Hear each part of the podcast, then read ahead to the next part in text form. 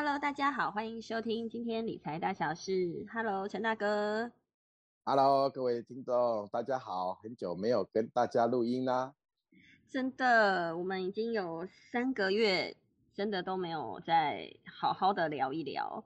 呃，是的，自从我这接任的这个会长之后，确实是比较忙碌一点。对啊，那加上疫情的关系呢，呃，呃，原则上呢，就是在这个呃，都是在沉潜之中。增减之中，那比较忙，那对各位听众比较不好意思。真的是啊，哎，陈大哥，最近有一个很大的新闻啊，然后我觉得，哎，赶快来请教你一下，大陆最近爆出了这个恒大地产的危机啊，这个事件到底是怎么样的一回事啊？可以跟我们聊一聊吗？好的。然后对台湾会不会有什么样的影响？嗯嗯，好的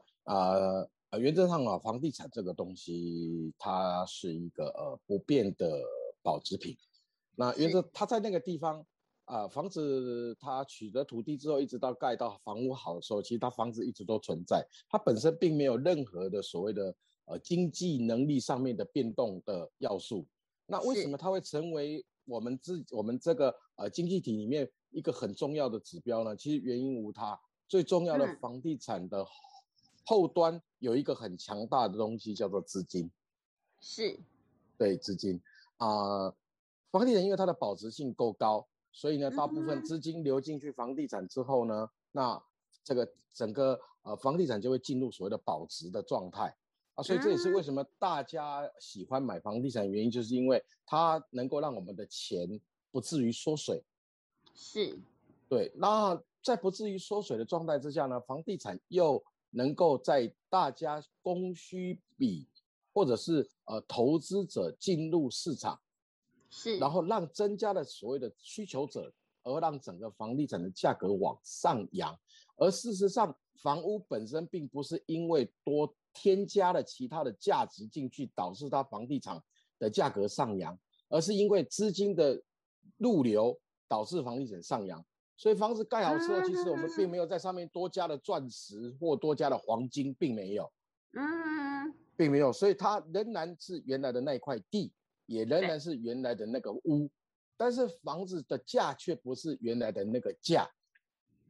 是哦，所以说，呃，房地产一直到后来就变成大家会去关注的原因，是因为呃需求性不停的在增加，不停在增加。那不停增加的情况下，我们可以观察一下亚洲的部分哈，像是像香港，因为它它的地不大，对，所以人口增加，需求增加，所以导致它的房地产增加，这个是很合理的。可是你你你你以台湾的例子来讲，台湾也是个岛国，所以台湾也是一样的状态，嗯，一样的状态，但是大陆却不是这个一回事，大陆这么大。对啊，是啊，这么大，呃，你你你不可能说今天呃深圳住一住不高兴，我们就跑到山东住一住，山东住一住不高兴，我们跑到东北住一住，它的地域性跟地区性太过于强大而明显，而且再加上本身他们国内有各种的户籍法啦、人流法各种的管制，导致它不可能人口的结构说移就移，嗯，那。于是我们从这综合来看的情况之下，变成所有的房地产的部分，它并不是属于住的需求增加，而是因为资金上面的增加。OK，对。那么资金上面的增加的情况之下，那加上呃这这两年的疫情的关系，原则上导致了他们整个经济体确实是不停的在往后退。那往后退的情况之下，人民没有赚到那么多钱。公司行号没有赚到那么多钱，工厂没有赚到那么多钱，自然而然就没有那么多的资金投入到房地产里面去。是，那没有投入到房地产，原则上它的这个支撑性就会产生了一些变动。嗯，哦，那支撑性产生产生一些变动呢？这个是所谓的需求方的部分。可是对于供给方来说，如果他他今天恒大呢，他不继续招去去买地，他不继续去。呃，扩张盖房子去扩张，它它有它有所谓的建筑工人必须要养，嗯，它有所谓的公司体必须要营运，所以它就像是一台停不了的马车，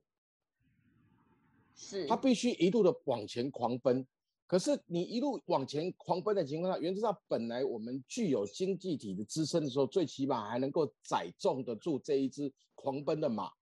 嗯，但是突然之间整个支撑性没有了，是，那这一匹狂奔的马还是不停的往前再跑，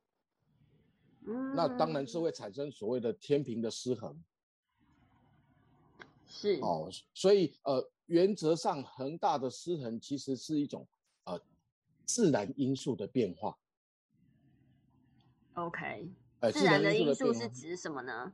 呃，所谓呃人本来就有生老病死，而东西呢本来它就会有成住坏空，那整个嗯。房地产的市场本来也是说会有有起有落，这个是嗯。自然的现象，嗯嗯，自然的现象。当当大家一味性的呃拼命的往前冲，然后这一匹马车不停的往前冲的情况之下，让大家开始盲目的上车，那么呃为了要追价而追价，它并不是因为需求而追价，是，对。可是这一次的疫情之后发，当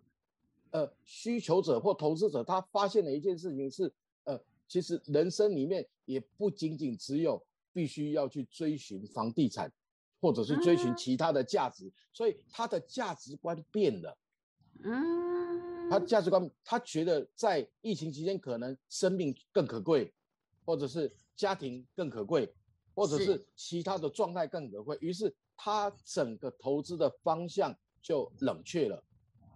是，冷却了。那冷却了之后，自然而然在整个经济面上自然会有一种转向，嗯，会有。那你说资金在不在？它还是在。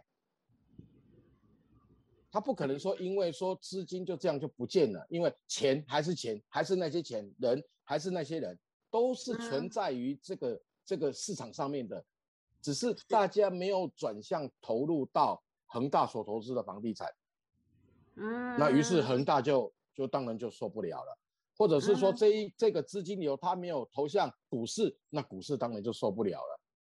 嗯，所以整体价值的核心呢，为什么会跟这个世界的变动会有很大的关系？是呃，当多数人的价值观改变的时候，嗯，所有的投资的方向也会跟着改变，是，并不是因为钱消失不见了，嗯，钱并没有不见哦。所以各位听众可以试着想一想，其实钱在这个市场上还是钱，人还是人，那为什么投资的标的却变了呢？或者是会产生这种经济结构上面的变动呢？其实最大的原因还是来自于人心上面价值观的改变。嗯，好，价值观的改变。所以，当我们少数人价值观改变之后，慢慢到多数人价值观改变的时候，整个经济体跟整个经济面也都会跟着改变。所以我们才会呃，在呃整个经济的流转洪流之中，我们会遇到可能十年十年一个高潮，或十年一个低潮，或有所谓的嗯经济风暴，或有所谓的经济危机。其实呃，各位听众如果不陌生，其实这些东西呃，在大概差不多是这个呃五六年级生，其实应该都不陌生，因为这里面我们已经历经过太多太多的危机了啊，包括 SARS，包括雷曼兄弟啊，包括欧债哦，欧债是。哦，那那一直到一直到现在所有的中国雷曼。啊，其实这些都只是只是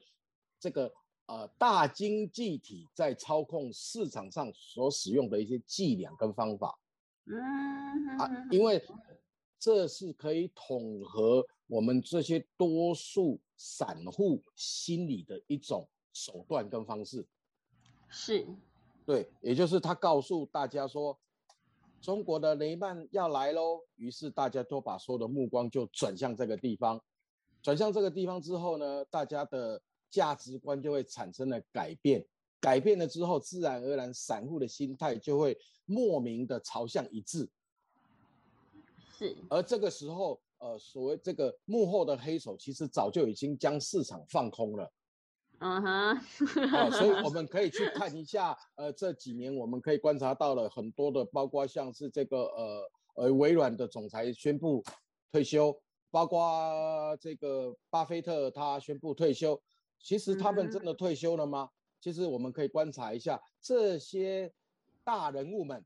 对，在宣布退休离婚之后，其实对整个经济面确实产生了一些效效应。那为什么他们会这么做呢？因为如果他们不退出股东群，他们就不能够将手上的股票变现。他们不能变现呢，自然而然他们不能等待下一波的契机来临。所以呢，在这边跟各位听众分享是。在现代变动的时代里，原则上我们还是现金为王。我们暂时性的不要做任何的投资，哦，把所有的现金先放在手上，等到下一波经济体面临到不同状态变化的时候，那我们再来进行下一波的投资。那这样子，大家呢，整个呃这个资产呢就会在倍增。哦，这个是我们在这一期跟大家来做分享的，是的，